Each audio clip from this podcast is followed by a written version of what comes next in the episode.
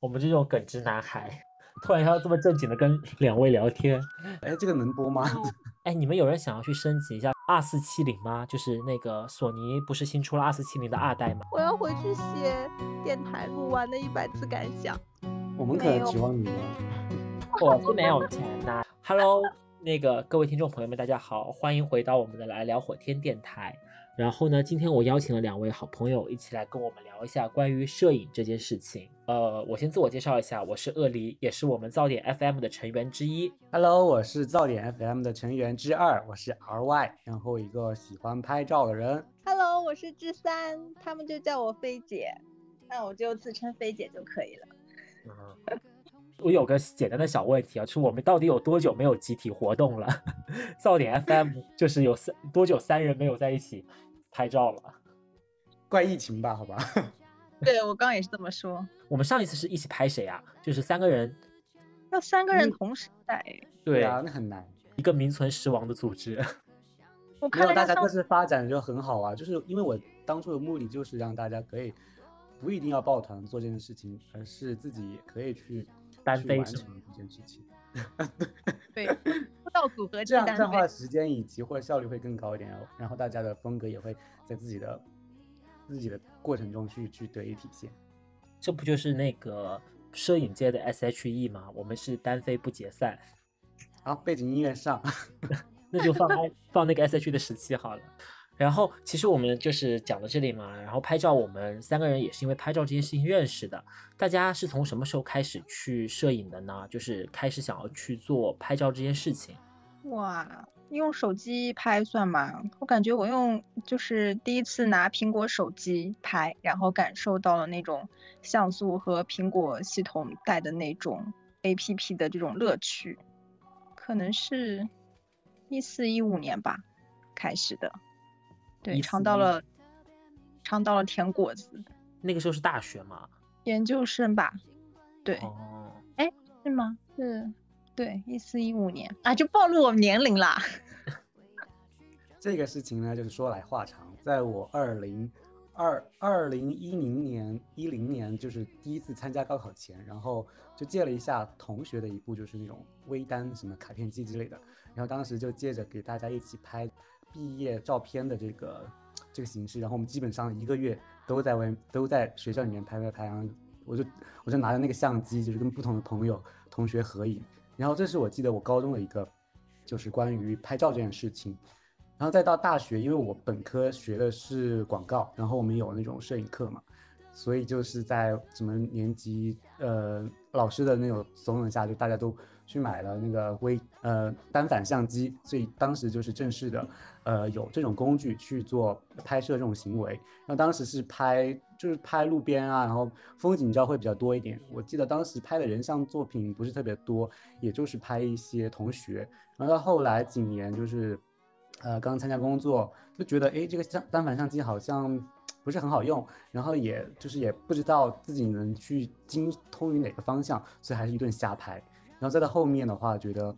好像积累的东西已经够多了，比如说就是已经把身边的朋友都拍完了那种，然后就想去更加的以拍照的形式去拍更多的人这样子，所以到现在的话，以人像摄影师为为一个嗯呃为一个节点的话，应该已经拍了有从一一八年到现在吧，一八年，所以也蛮久的，五五年了。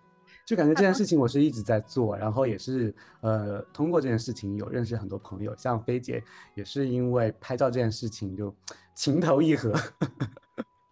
前面就这前面其实都是一些积累嘛。然后那你还记得你第一台相机是什么吗？就是真正意义上的相机，你们？我的是富士的 X A 三，然后我印象深刻的是我二手卖掉它之后，结果还倒赚了钱。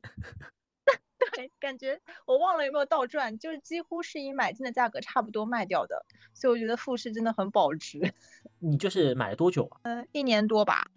这么厉害，天哪！一五一六吧。富士是永远在控制产量吗？一六一七，我忘了。造成市场大饥荒的状态。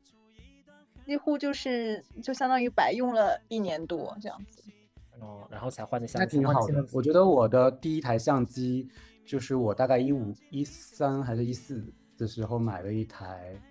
呃，佳能佳能的六百 D，然后现在也是放在家里面吃灰，因为做呃这台机应该就不会太用了。为什么想要拍照？我记得好像是因为大学的时候，那个时候有有一个喜欢的人，然后他很喜欢拍照，那个时候他已经是那个就是经常会帮别人去拍人像摄影这样子，然后看到他的照片，我觉得哇，好酷啊！做这件事情，拍摄的人，包括照片呈现的质感，其实是当年的那种风格，然后现在看起来，回想起来会觉得有一点青涩，但是就是那种照片，让当下的我觉得很不可思议。那个时候是大一还是大二，我有点太忘记了。然后后面开始的话，就是说想要去跟他一样的去能够拍到这些好看的照片，然后去买的相机。那时候用一那我我用的也是佳能佳能的七零 D 吧，我记得好像是那个时候第一个镜头还是幺八幺三五的狗头，我也有这个头，幺八幺三五吗？嗯，嗯，是哎，你也是就是套机里面配的头吗？对啊，那个时候买套机大概就五千块左右吧。你的七零 D 应该会比我的贵一些。好像八九千的样子，那个套机。一般第一台相都会买套机头吧，就第一台相机为了保险。因为并不懂，就刚开始买的时候，然后以及这个价格可能会比较的入门，然后就就还好，因为当时也没什么钱，问家里要 要钱买。那其实就是大家也都有这么多年的拍摄经历了嘛，其中有没有什么有趣的事情可以跟我们分享一下呢？其实我觉得每一次拍摄都特别有趣。因为，因为我觉得这件事情有趣，是因为我每次拍摄的人，我都是没有见过或者不认识，所以其实他其实是一个完全陌生的人，然后我再去拍摄的时候，就觉得很有新鲜感，以及就是在这种，呃，陌生人社交的这种情况下，会觉得这件事情对于我来说，一是让我自己有胆量去做出这种就是跟陌生人的这种沟通，然后另外我会觉得自己显得自己很专业，就觉得哇。我真的在在做这件就是一直没有做的事情，而且我在这条路上越走越远。其实我觉得对我来讲有趣的事情，首先第一个就是我记得好像我们那天成立噪点 FM 的时候去想这个名字的时候，是在是在那个上音旁边那一家咖啡店，对吧？我记得很清楚。然后我们三个人在那里面，我就觉得那天好有趣哦。然后大家就绞尽脑脑汁去想我们这个 group 的这个名字到底是什么，然后有很多谐音，然后很多的 slogan，这个这个事情还蛮有趣的。然后还也帮菲姐过生日了。哦，对对对对对，那天还是菲姐的生日。海南鸡饭，对不对？对，是。对，就是那个，对那个状态，就是让我觉得好好玩啊。然后还有就是因为拍照这个事情嘛，后面不是那个。真正的跟菲姐就是我们拍完照片之后，然后呃我们不是在开会的时候还去呃很多咖啡店嘛，然后后面开始养成就是会探店的一个习惯嘛，会偶尔去一些新的店，然后认识了一些人。那我觉得其实我们之前就是拍东东的那一次，那天晚上就是在店十三，就是大家一起唱歌啊，你们一起唱歌然后跳舞，我觉得那件事情是非常的有青春的这种感觉的，就是大家虽然没有你吗？有你啊。不是啊，那天一起唱歌是那天我们跟毛姐，然后去在中山公园野餐完了。对对，我要拿脑白金给你吗？以前我们就是好像拍完照片都会跟 model，然后约在就是稍微近距离近的话，我们会约在一家咖啡店，然后深更半夜在那里就是喝酒 happy 这样。我记得贤贤是有的，然后 Neo 好像也是有的。嗯，我看了一下相册，我们那天就是二零年的五月四号，就是记不记得？跟贤贤在安福路的时候拍嘛，然后那个拍拍了一半，还有 Peter 吗？哪有 Peter 啊？有 Peter，Peter 有有就是跟着我们一起转。哦，那那后面他烧了，然后你的相你的相机烧了。对对对，那天拍视频，然后因为在，然后拍着拍着相机就怎么动都动不了，还好就是保留了一些素材，内存卡还是在的，后面勉强剪了一个小视频出来，好神奇哦。我现在在看手机相册嘛，就二零二零年五月四号，我们是中山公园和电视三的那个照片和视频。然后下面一组就是二零二零年五月十号，是二老师给我拍的我们第一组到点 FM 的，就 是宣传片。对，宣传片就是两年前五月十号。啊，才两年啊，我就感觉感觉时间过了好久了。哎，但是也蛮奇妙的，我记得好像我在这家公司入职的时候，记不记得我跟你讲过，我那个同事，他也是看了我。朋友圈的照片，然后就疯狂的就是私下小窗我。那个时候我刚去这家新公司，就是一个谁也不认识的小白状态。突然有个人就是要跟你熟络起来，就是因为照片这个事情。他看了我朋友圈的 po 的那些照片，就想说想要那时候还想说加入我们一起来拍，对吧？对对，当时好像有很多人都想就是成为我们的一份子，但是就是因为我觉得我们的门槛其实也也不是那么低嘛。对。铁三角，哎，还有一次去滴水湖，我觉得那个那个经历也挺挺厉害的，就是呃呃，龙哥就开车载着我们，然后也是暴风雨，我们在就是迎着暴风雨去滴水湖那边也蛮远的，然后到了那儿之后也还也开始在下雨，但但是过了一会儿雨就小了，然后我们就争取在天晴的一段时间内，还是打着伞，反正就拍完了，拍完之后又开始下暴雨，对，我有印象，好狼狈哦。那天是父亲节，因为我回来之后又去电视三做海报了。那我们去干嘛了？发发公号是吗？没有，好像你们也去啦，去电视三啦。回来之后，这么这电视三是我们青春的记忆一个站点，对，时候的驻点。我就觉得我们拍照真的整个过程都还蛮有趣的耶。跟阿老师一起拍那个 model 的时候，我们在荣华嘛，荣华美术馆那边，记不记得拍的那个 model？是 model 跟之前你好像给我看过的照片，真的是有有种大相径庭的错觉。啊，我记得，我记得，哎，这个能播吗？因为他其实本身他自己是一个摄影师，我觉得他的他的作品其实还蛮厉害的。然后，因为但是我当时不知道这件事情，然后是拍摄当天或者前几天才知道，原来他自己也有很多作品，而且他还年纪蛮小的，所以攒的作作品其实挺多的。然后他本身就是喜欢那种走那种比较亚，然后又比较前卫、比较那种 drama 的那种感觉，所以他当时那套 look 就。就就很超前，然后也是我一直都没有尝试过的风格。然后到到现在看那组片子，我是觉得那个质感我是蛮喜欢的。而且那天的创意就是我们拿着那个彩色的那个丝带，以及我的镜头有稍微的模糊的感觉，我是觉得这一套风格其实自我打心里说，我我还是蛮喜欢这一套的，因为我拍出了嗯它比较不一样的一点。对，我觉得好玩的是在于，就是见 model 这个过程，就是因为我们不会说提前跟 model 见面嘛，很少会有这样子的状况，就是本人见到就是整个一个大 shock。哎，我也是，我也是，对吧？但是但是我是觉得照片会给人一一种信心的感觉，虽然他本身他本人可能长得小小只的，但是我觉得他的照片上会觉得他好像很有气场。对对对，而且他本人其实表现力还蛮好的。嗯，就是比如说我也会被阿老师或其他人拍嘛，就是你自己也当过模特，然后也也会拍照的时候，你对于去拍照或者是当模特，就是这个视角和这种看法可能会有，就是就会更默契一点，或者更知道怎么展现一点。我和鳄梨之前拍本杰明就拍到了天黑，我觉得那一次。也蛮有趣的，哦，那次真的超四下无人，持久，电量十足。哎，有的时候就是好拍的 model，你会一直停不下来。我遥记得那一天晚上，最后好像整个蛇山植物园就剩下我们三个人。最后晚上我们是打着手电筒，然后再看到底就是门大门在哪里，我们要怎么出去。所以我们还想说，是不是出不去，要在这里过夜了？我记得好像是七六点多吧，六七点，因为天黑的比较早，而且它原子关闭五点多就关了。哦，还有一一件事情，我觉得蛮搞笑的，就是，呃，我们一般不是找找场地就会在小红书上搜嘛，啊，然后有一次去年十月底的样子吧，还是十月初的样子，我就是按着小红书的那个那个地址，然后跟模特约了，然后他他就已经到那儿了，然后我出发的时候，我就是通过高德地图，我说，嗯，我是不是马上就要到了？然后还还还在打车，然后模特说他已经到了，然后他给我发了定位，发我发现他给他的那个。地点和我在高德上的地点不一样，就是就是说上海有两个比较 名字一样的地方，我差点就去了，我去了青浦，他去了那个什么宝山那边，所以我就赶赶紧就是改地址，然后打车过去，花了一个多小时，花了我两百多块。然后过去的话就很慌，然后是工地什么之类的，就跟小红书那种氛围 完全不一样。就我们就我们两个就是边走边骂，说小红书不能信，不能信。当下大傻眼。我记得我跟连城那一次，就跟我们另外一个 model 也是，我们看小红书，那是我第一次好像约连城去拍照，然后我们在小红书上找了一个天台，觉得还蛮美的，就是我们两个都觉得这个地方是可以的，但是。上去的过程就是一路在在找到底要怎么上去，上去了之后它就是一个很简单的露台，我不知道小红书的为什么大家都可以把那个照片修的那么美轮美奂，就我们当下就大傻眼，这要怎么拍？然后就是草草的结束了之后，又赶紧换了场地。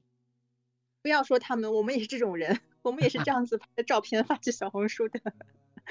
那你们就是有没有目前为止对自己的哪一套照片觉得特别的满意，想要就是分享出来呢？嗯，特别满意的，我觉得是我拍的一套，呃，双人双人的那那一组，不是我吗？你不应该说就是我们都在这里，我们也都被你拍过。我的 我拍的你，你永远看不上，就我就就自动忽略了，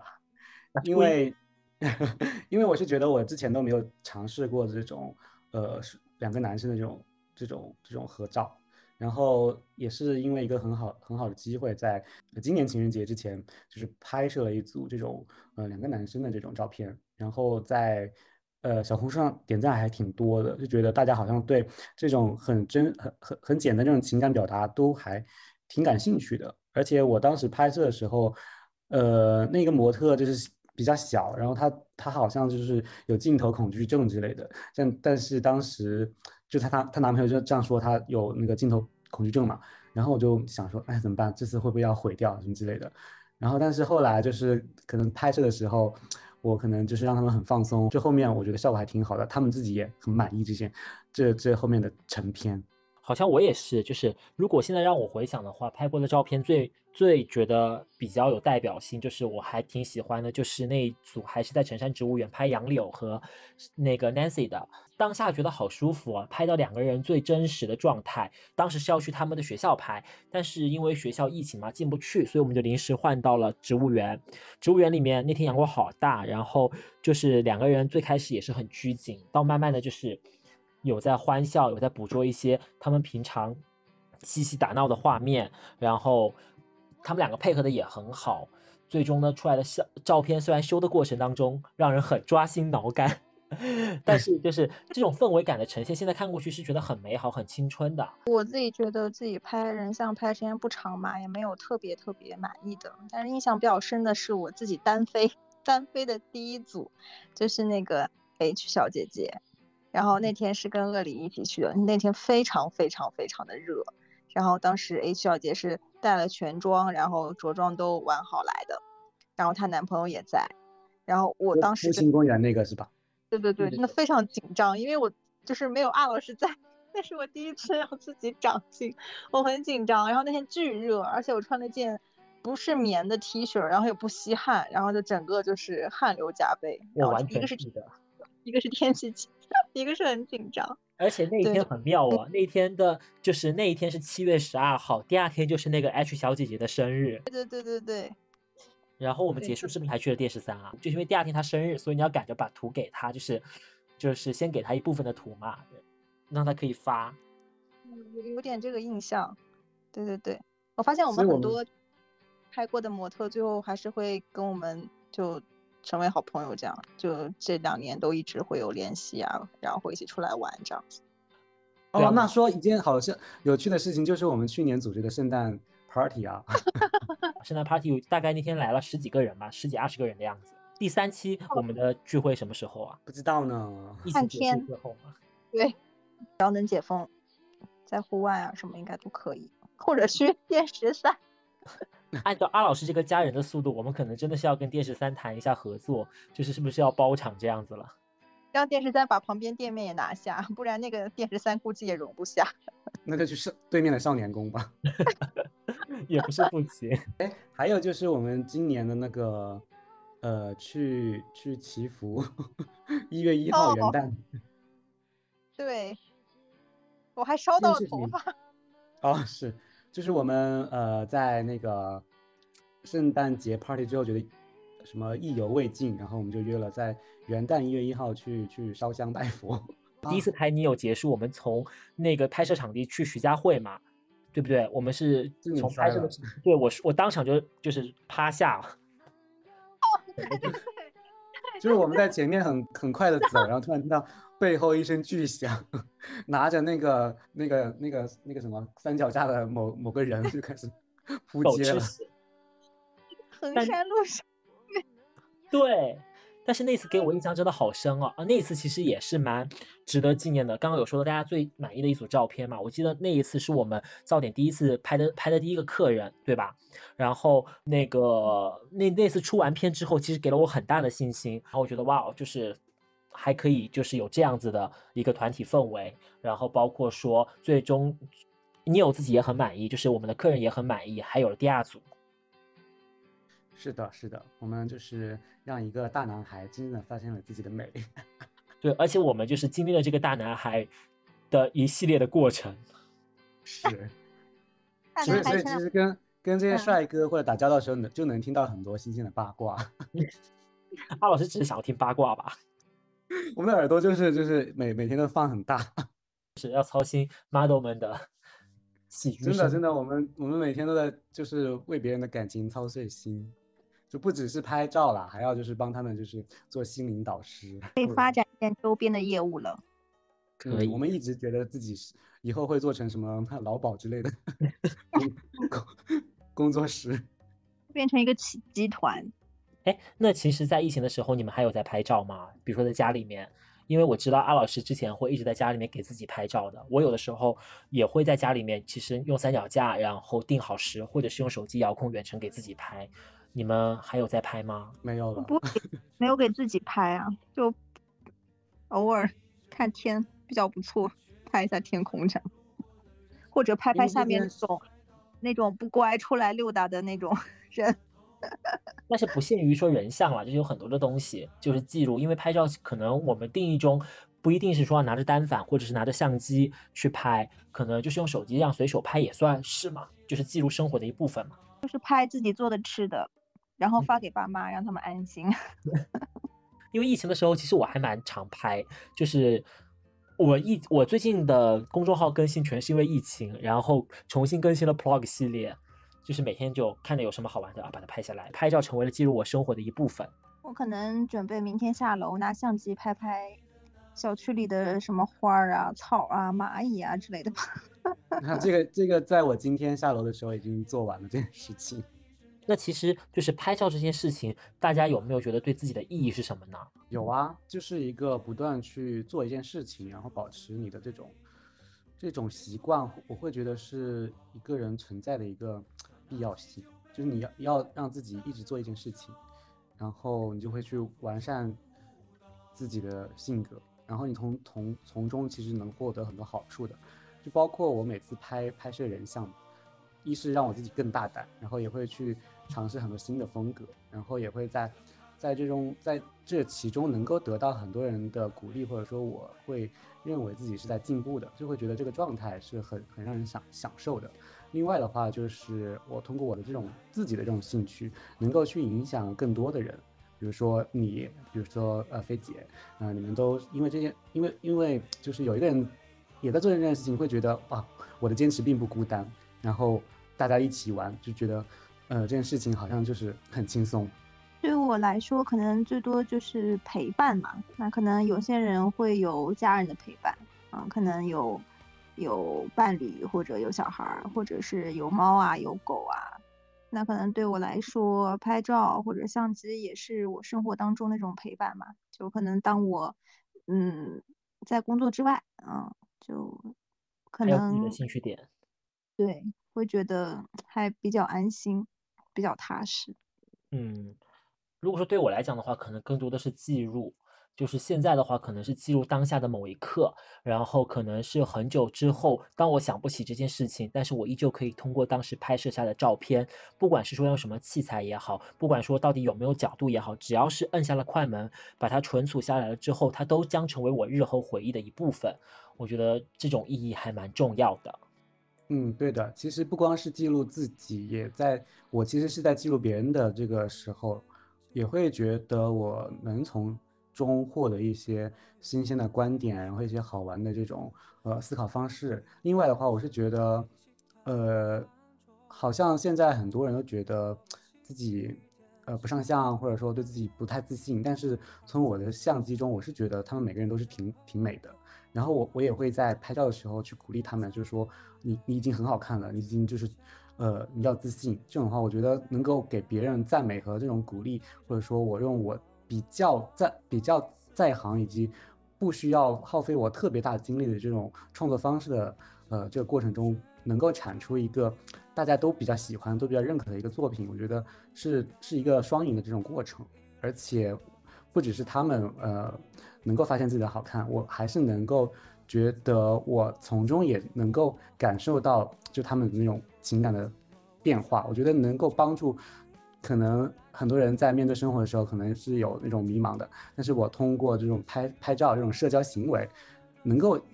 也能够给给予他们一些，比如说感情上的帮助，或者说一些建议。这个其实是远超过拍照这件事情的，嗯，它更像是我的一种社交的方式。呃，我觉得这个还蛮有意思的这个观点。然后呢，我那么我想灵魂发问一下，就是你拍我的时候，你的良心会痛吗？不会痛啊，就像我就像我刚刚说的，我我觉得我的镜头张拍摄到你的每个画面，我觉得都是 OK 的，我觉得都很好看。但是可能每个人对自己的要求或者说对自己的认知会不一样一点，所以所以这件事情就就就其实是没有答案的。你你觉得我可能没有 get 到你的那个点，但是 OK，因为每个人的审美的那个角度会不一样。那我还蛮想问一下，就是你拍照的时候想拍出他在你心中美好的样子，还是说那个你想要呈现出他在当下很美好的状态，他认为自己很美好的状态呢？嗯，我觉得拍照它其实你刚刚说记录，我觉得嗯，它其实远超过于记录的，因为记录的话，你你会记录，在我这边其实是认为就是一台。电梯里面的那个监控器，它它它是记录，但是我们其实是创作会更多一点点，因为我们是会有事先沟通，包括场地、服装，然后场景或者是这种情绪感的这种营造，都其实是在远超过记录这件事情，而是说我们去去创造一个新的，或者说去挖掘它不一样的点。就呃，我之前拍蓝书嘛，那他之前也没有。玩过类似的这种这种拍照方式，而且我一上来就说我们今天就是拍这种，呃，不需要不怎么穿衣服的。他以前也可能没有尝试过。那在我们上次的那个那次拍摄中，就就感觉是解锁了他不一样的点，而且他是呃很接受这种这种形式的，所以更多的是呃能呈现一个不一样的自己吧。那有没有就是那有没有就是我们拍过的 model 因为我们的照片而会更加的肯定自己的情况呢？东东就是一个例子哎，他可能以前都都觉得自己什么不上相或者说怎么样，因为第一次拍完之后他好像评价挺高的，所以他当时就是说我以后什么拍摄都会找你们，所以就会有我们第二次那个拍摄嘛。然后另外的话，上次我拍那个情人节的那一组也是。因为一个那个小男生可能就很害羞，他他觉得自己有镜头恐惧症，然后当时那天晚上我连夜把那个片子 修完之后，他们其实觉得哇，原来，哎是这么自然，然后就就并不会说，呃，他真的有镜头恐惧症，这是真实的，能够把那些情绪抓得很好，他们觉得就是很 OK，因为这种方式，我觉得我们还会有更后续的合作，以后也可能会再再去拍他们。而且他们应该也会乐意，就是有第二次的这种，呃，拍摄。嗯，因为来找我们拍的模特，应该肯定不是那种，比如说非常职业，或者是那种很娴熟或怎么，因为都是一般的，就是素人。素人，对，素人这个词比较好。那我们可能拍出来，他们就我觉得普遍都会有这样子的反应。就会觉得啊，你你拍的很好，就就是这是我之前就是在镜子里或者在美颜相机里面没有看到过的自己。嗯嗯，它会比自拍的角度会不一样嘛？自拍可能就局限于那个小框框，但我们真的把环境拉到一个很大的场景里面，就是呈现出的人的状态也好，或者说他 看自己的方看自己的角度也好，都会不一样。但有的人可能。接受，有的人内心还是觉得，嗯，好像勉强差强人意的感觉吧。需要再瘦一点，或者是哪里再推一下，是这种。大家都拍了这么久的照片，心态上会有什么变化吗？有，我的变化其实挺大的。像我以前拍的话，我会很注重调色，然后以及皮肤的质感，好，然后就是身体的这种状态需要很很精致、很完美，就觉得要要修出一个就是那种。完百分之百的那种人，但是我觉得现在我的心态改变就是，OK，我觉得滤镜已经不重要了，我可能就用这种相机原生的这种呃色调，然后就拉拉就是呃对比度之类的，然后皮肤的话，我也是尽量的想让想去保留一些瑕疵，就可能是也会再修掉一些比较明显的这种呃红印啊什么之类的，但是我觉得现在我还是更加的强调一种原生的这种质感。因为我觉得，而且这件事情，我觉得，呃，在让我在就是去掉滤镜化这件事情，对我来说一个很明显的变化就是我导出的图片非常的小。以前的话，我可能要导出一张，会发现有十几二十兆，但是我不加滤镜，我导出来，哎，只有两三兆或者几百 K，就觉得这件事情变得非常的轻松，就是那个文件已经不再是我电脑或者手机里面的那种很大的文件了，而是一件，而是而而是一个很轻飘飘的一一个小文件，而且它的质感又是我喜欢的，所以我觉得我的相机变轻了，我自己也变轻了，就觉得我是一个很很放松的姿态，或者说一个一个。不一样的这种境界吧，就觉得现在现在的状态就很轻，我觉得很好。那我的变化其实是在于，我最开始的时候是想要通过拍照这件事情去取悦大众的，就是大众的想法，就想让大家看到，就是啊，这个人其实拍的那个照片还不错。但是后面来讲的话，其实看多了大家更多更好的作品之后，觉得学习的就是学习的心态嘛，就是要。不断的去上一些课，感觉自己还有很多的不足，然后去报一些个这个班啊那个班啊，学一些新的技术，包括说不仅是想要去拍照，还有去拍视频，然后包括现在其实是我们这个这个播客也是从拍照这件事情延伸而来的一种多媒体，然后到现在为止的话，可能就是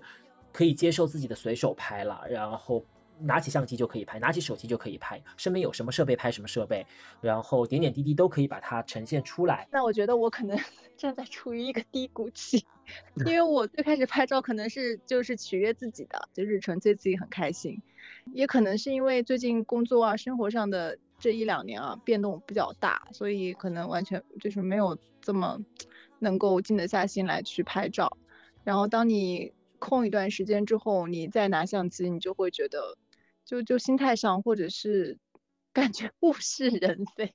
就有一点没有最早之前的那种轻松的那种愉悦感了。可能每每每个周末，比如说都会去扫街啊，都会去干嘛，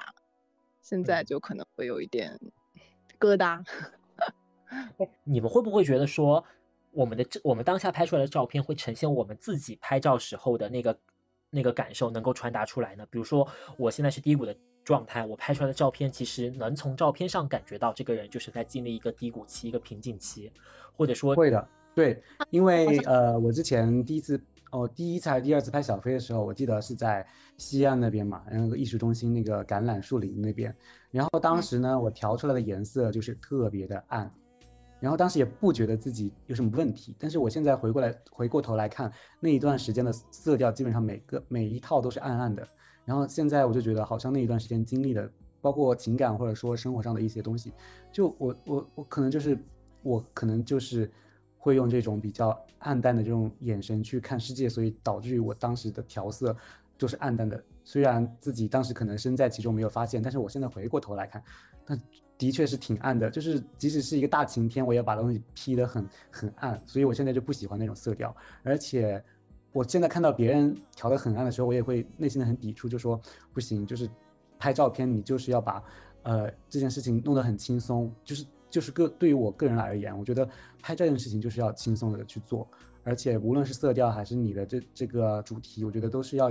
呃轻松去去体现呃你的这种情感。因为青涩的东西是最容易打动人的，反正就觉得自己现在的这种呃审美取向就就很不一样了。我觉得其实看照片也能够看得出来，就是这个人的成长变化。像阿老师的话，他现在我看到他经常会在小红书上 po 一些照片，就是虽然是同一张照片，但是他采用了各种不一样的形式去呈现，隔三差五的发出来，我会觉得哇，还可以这样。嗯，因为最近我就是觉得大家都在疫情期间，然后风控，就感觉其实是对于我们来说，其实就是一个。很黑暗的这种时刻，而且我其实抑制不住内心这种黑暗的想法，所以我就是在没有新照片的情况下，我会把这些东西二次利用，然后把它做成统一的这种黑白主题去发布。我是觉得也是我的一种情绪的一种出口吧。而且我在上面也是运用了这种荧光绿色，其实是想通过就是黑暗中这种荧光绿去体现我，呃，对，对我们为上海这个解封情况的一种憧憬。我是觉得坚持这件事情其实是一个流动的，可能你以前很很频繁的在做这件事情，但是有一段时间去停下来没有这件事情，也不见得是一件坏事，因为你知道你其实也可以随时把这件事情重新拎起来，只不过是这个时间你是在等待，或者说是在让自己有一个新的准备，对吧？嗯，蓄力再出发。对，因为之前可能一直就在上海嘛，那去年你比如说去了南京，然后又跑了很多地方，然后可能你眼睛看到的就是是不一样的世界，不一样的风景了。然后你可能拍照，你想记录或者是你想留下来的东西也会有不一样。那你们有没有什么特别现在想拍的照片？有有有，这个的话，我是在呃，不只是照片吧，我是相机上的一个种草。就就就想在自己三十岁的时候，就是呃送自己一个徕卡，然后因为徕卡它它就是那种，呃像素很高嘛，然后我想是通过那种质感去还原，更还原或者说让让我的照片的质感能够上一个新的层次。我也是喜欢就是不加滤镜，然后去原生质的那种照片，但是也是通过那种高像素去去呈现那种质感。还有一年。肯定说压力很大啊！三十是一个很奇妙的，就是门槛，就是它像一个玄学一样的，就不知道为什么所有人到三十岁，就是就会就会都会有一些感悟或者是变化。我们敬请期待一下你的三十岁。我现在可能就更想去到远一点的地方。去年可能离自然、离大自然有更进一步，然后会觉得大自然是一个非常治愈，而且你在大家面前是非常渺小的。这么一个存在，然后我现在就可能对这种不是那种风景，那种 老法师的那种大风景照，我就会觉得你在自然的面前，你就可能不一定要拿相机，可能就整个这个画面就已经记录在你的心底了。嗯，我是很有印象，你上次拍的那一套就是雪雪地的那种照片，还是雪天有山的那那一套，我觉得真的好美。就是大自然它其实本身你。并不要去刻意的构图，或者说用什么滤镜，就你就是把它取取景下来，它就是一套很好的作品。对，我就想拿着相机，比如说去到这些地方，然后呢，你能够在这些地方疗愈自己的心情，然后同时你也有相机陪着你，然后可以帮你去记录和留下一些影像。我觉得这样就很好。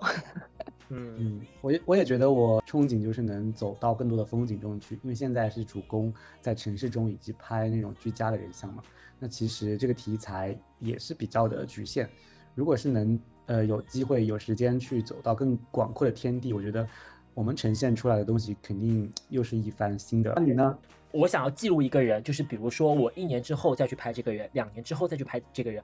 隔一段时间再去拍一个人，这样一系列的照片，就是通过不同的年份记录这个人，去展现这个人的变化，或者是说想要拍一套就是全家福，因为我去年的时候回家有给我妈拍一套照片。然后我想，就是回去的时候可能拍一套全家福。嗯嗯，如果是我的话，给家人的记录会，或者说给自己最亲近的人去做这种记录的话，我会选用胶片相机去完成。一是它的那个质感，你不需要去说，呃，去绞尽脑汁的说要去怎么调色，因为有时候可能叫出来色彩怎么看都不满意。但是如果是胶片的话，以及它通过冲洗这个手段。呈现出来的质感就已经很很很完美，很 OK 了。另外，它的这个仪式感或者它的这种这种需要等待的这种感觉，我是觉得很很美妙的。它其实跟我们身处的这种情感关系也是挺挺类似的。所以，这种比较有仪式感的照片，我我希望就是用胶片的形式去去记录。然后，如果是创作型或者是那种刻片的话，我会用数码去做，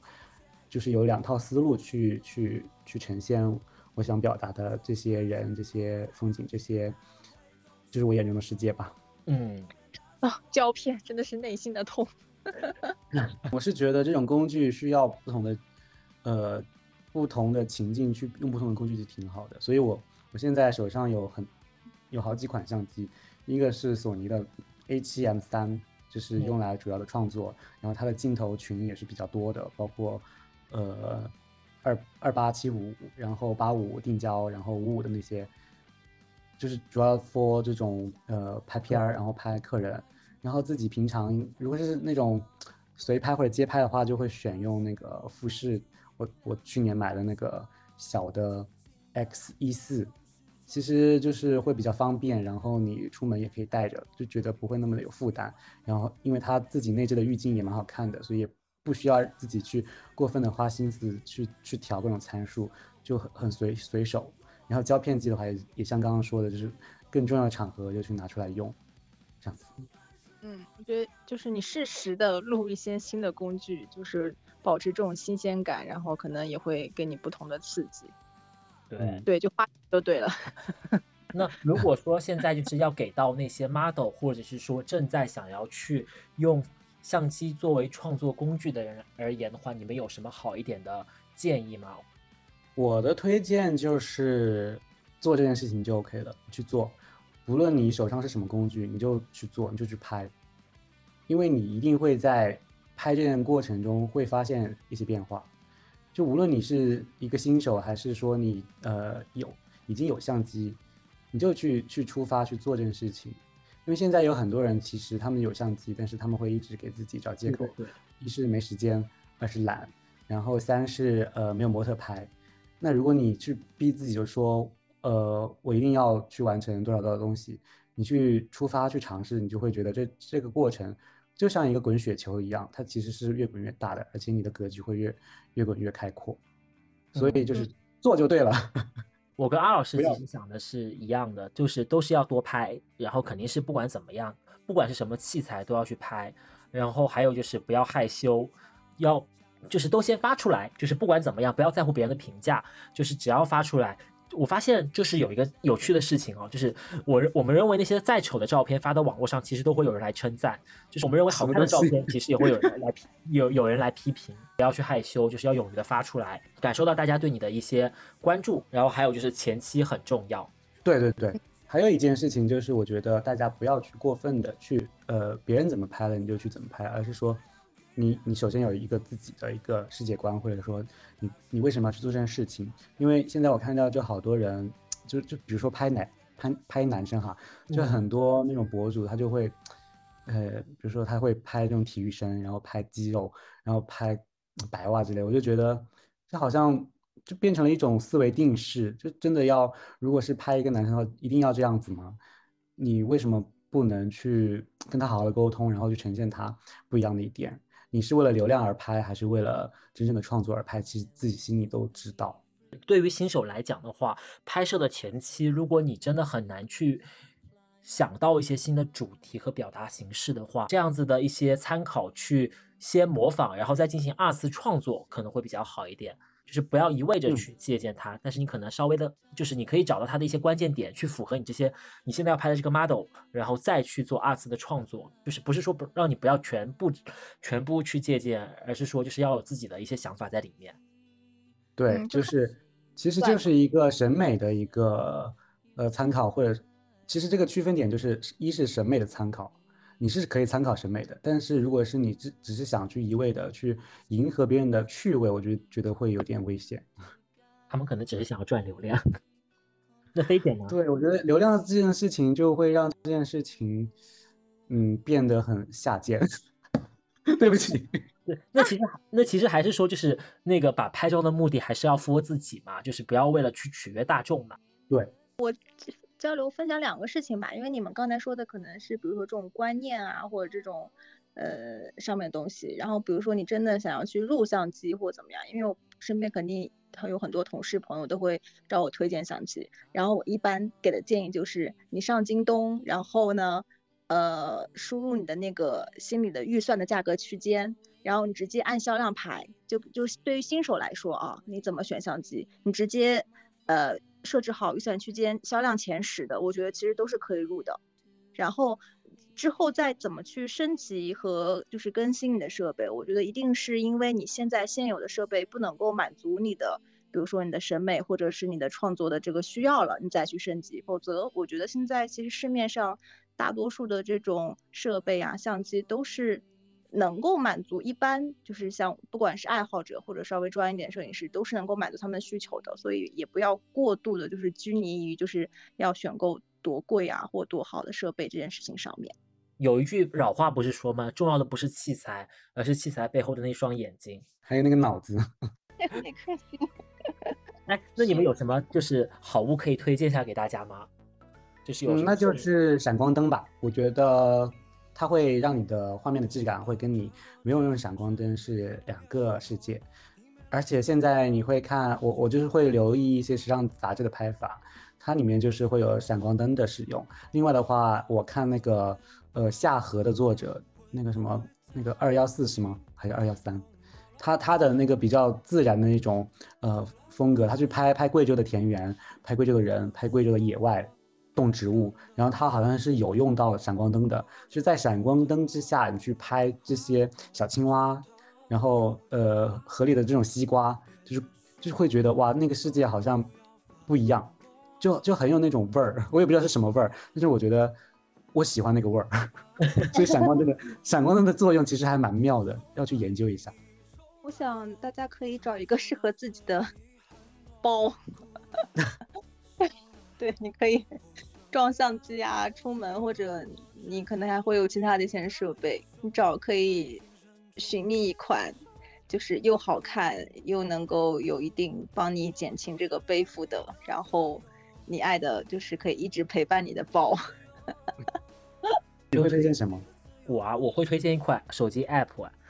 我现在在用的这个是最后一卷胶片，然后也可以是 normal，就是飞猪老师的那个 app，就是手机，因为是目前为止最成本的拍摄到拍摄工具嘛。然后我们如果能够用手机，首先建立一些自己拍照的信心的话。然后，并且愿意持续的去拍的话，那再去入摄影这个坑，其实对我来讲，我真的花砸了很多钱在摄影上面。然后我觉得好像有很多坑在里面，然后弯弯绕绕的。但是最终的初心还是说想要拍好照片。这个手机的话，不妨拿起来，就是成为你的第一步，再去决定你要不要入这个坑。就迎合自己的那个自己的情况，用选好工具就已经 OK 了，你不用特别去。专注于就说我一定要什么真正的搭一个棚，然后用专业的设备，对对吧？但我还蛮推荐无人机的，真的，我觉得有了无人机之后，有了不一样的视角。虽然我们家现在是禁飞区，因为疫情隔离在家，然后也出不去，出去了也没办法飞，但是之前那些画面真的还蛮珍贵的。嗯，我们什么时候一起去玩无人机啊？我不敢玩呢，我真的不敢玩。哎呀有了第一次的经验，炸机的经验，就是就不会再有第二次了。反正还有保险，保险还有两次。那去滴水湖吗？可以啊，可以。那个我们还可以去滨江啊，就是这种只要不是禁飞区都可以。然后视野稍微空旷一点。我们上次是因为那个房子就是楼跟楼之间的距离实在太小了。哦，讲了这个，再讲了一个有趣的事情，我我要再补充一下，就是 我买无人机的第一天晚上，到手前后不超过五分钟吧，然后就炸机了。炸机是有趣的事情吗？我觉得很恐怖哎。对我来讲还是蛮有趣的，因为我当下其实买了保险，就是因为在新天地的旗舰店买的。我买之前还跟店员反复确认过附近能不能飞，因为我们家是禁飞区嘛。我想要就是第一刻就拿到那个飞机去飞，他跟我讲可以，然后我就飞上去了。结果从起飞到它炸落前后就是不超过五分钟。最妙的地方是在于它还炸到别人。呃，商务楼的楼顶上去，就是那个平台上面去了，以至于捞都捞不到。那天晚上我们想了很多种办法，用杆子去捞，或者是用其他的工具去伸出去都不行。你知道那台机器是最后最终是怎么救回来的吗？不知道，不敢问。第二天的时候，第二天白天的时候，那个店员他们用了两台大疆的玉三，然后去拉回来的，就是通过。他们的无人机去上面挂钩子还是什么的，然后把那台我的残骸给捞回来了，好妙哦！他们无人救生机，真的。其实大家也聊了这么多嘛，总的来说，摄影这件事情还是蛮有意思的，它会记录到我们的一些成长轨迹。然后摄影它其实也是没有门槛的，有门槛的不过是我们想要跨越过生活的决心。呃，我们想说，摄影这件事情会给别人带来快乐，也许会成为你的一技之长。但是不管怎么样，去坚持去做它，去持之以恒的输出，那也可能是表达你生活方式的一种角度。那我们今天的播客就到这里了。如果你也想要跟我们分享一下你们在摄影上碰到的过一些有趣的故事，都可以在我们下方留言。那我们今天的节目就到这里喽，拜拜。大家讲拜拜，真的讲的异口同声。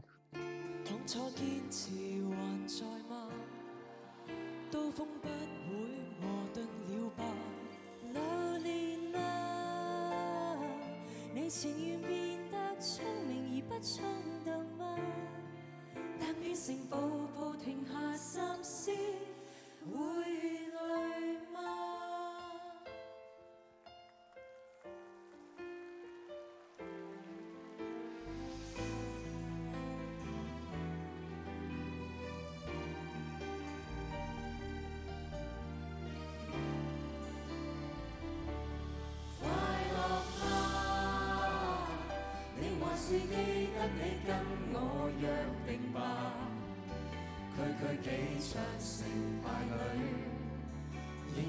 是麻木了吧？快乐吗？你忘掉理想，只能忙于生活吗？别太自由十年后只想你快乐吗？